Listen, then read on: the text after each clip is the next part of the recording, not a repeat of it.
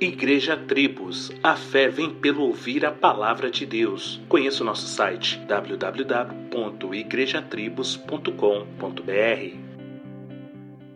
Eu cresci vendo e aprendendo com a minha mãe a orar sempre que saísse de casa para algum passeio. E a oração era simples: Senhor, me leve são e salvo e me traga são e salvo. Amém. Sim, esta minha oração, que pode até virar um mantra pela repetição, me ensinou todavia sobre a importância de pedir a bênção e proteção de Deus sempre que eu saísse. O Salmo 91 é conhecido como um salmo de proteção. Afinal, fala sobre o Senhor colocar anjos ao nosso redor, nos proteger do laço do passarinheiro, da peste e da mortandade. Até declara que mil cairão de um lado e dez mil do outro e nós não seremos atingidos. Enfim, Deixar a Bíblia aberta neste salmo, assim como decorá-lo, não é garantia para tal, mas crer e confiar no Deus das Escrituras, sim, aí você irá descansar na sua sombra. A verdade é que milhares saem de suas casas todos os dias, na confiança em Deus